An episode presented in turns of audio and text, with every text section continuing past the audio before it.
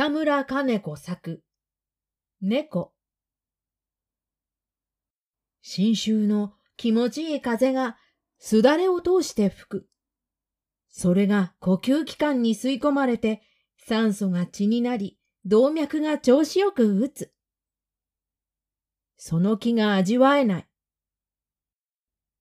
澄んだ空の月を寝ながら眺める。一息れから逃れた郊外の楽しみは、ここにとどめを刺す。それが見られない。空気も流通しないほど、ぴしゃりと障子を立てて蒸されている。息が詰まる。それは猫のため、子猫のため。五寸に足らぬ小さな猫一匹で、五尺に近い体を持て余す。苦しい。また来た。かゆい声。もう堪忍してくれ。お前のために苦しみ抜いている。その鳴き声は殺人的だ。寝転んで読書している枕元にお行儀よくおちんをしている。叱っても逃げない。庭へつまみ出す。また入ってくる。お仏を垂れ流す。下女が怒る。小さな飼い主のない猫。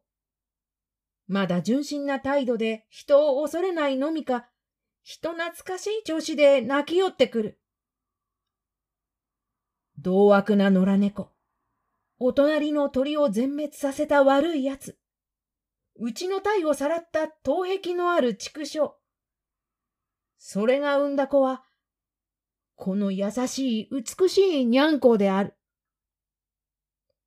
親に似ない子だが、成長したらあの通りの同悪ぶりを相続するに違いない。環境の罪だ。いっそうちに飼ってやろうかと思って、また躊躇した。以前猫を飼って不潔なものを吐かれて困ったばかりか。台所を荒らしたというので、近所から抗議を申し込まれて、ために面倒な外交関係を起こしたことがあってから、猫を飼うことは不道徳だと観念している。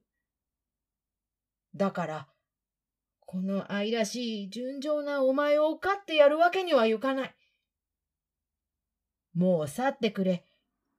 無邪気ないたずらをしてその辺をかき乱すのは辛抱するが、不潔なことをする恐れがある。追っても去らない。そのまま黙認しているうちに、床の間にまた垂れた。つまみ出して障子を閉めた。残暑というものは悪々暑い。空気が通わないからなおさらである。曇っているから頭痛がする。たまらぬ。猫の姿が見えないので、障子を開けた。海から来る風が庭の木立で震われてそうみを持ってくる。原稿を書く。気持ちよく筆が運ぶので夢中になった。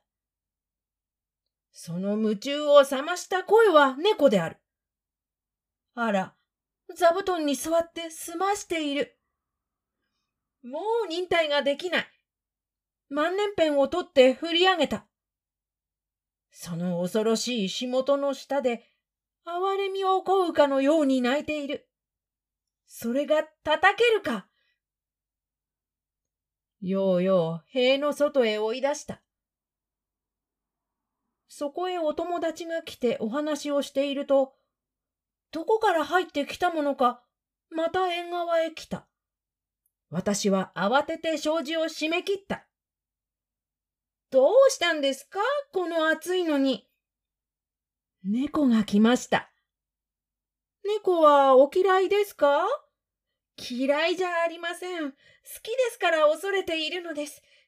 叩くに忍びません。そして、飼うことはこりごりしているんです。お困りですね。暑くても我慢してください。二人は汗を拭きながら有馬猫の話などして別れた。その晩、暑さを払う領雨が来た。ゆうべ、猫のために十分に寝られなかった入れ合わせに、今夜は熟睡しようと思った。夜中に怪病が現れて、私の胸を押さえた。驚いて目が覚めたが、確かに猫の声がする。夢か快か。跳ね起きてみたら、枕元には例の子猫が座っていた。どこから忍んできたのやら。ご清聴ありがとうございました。朗読は二の前秋でした。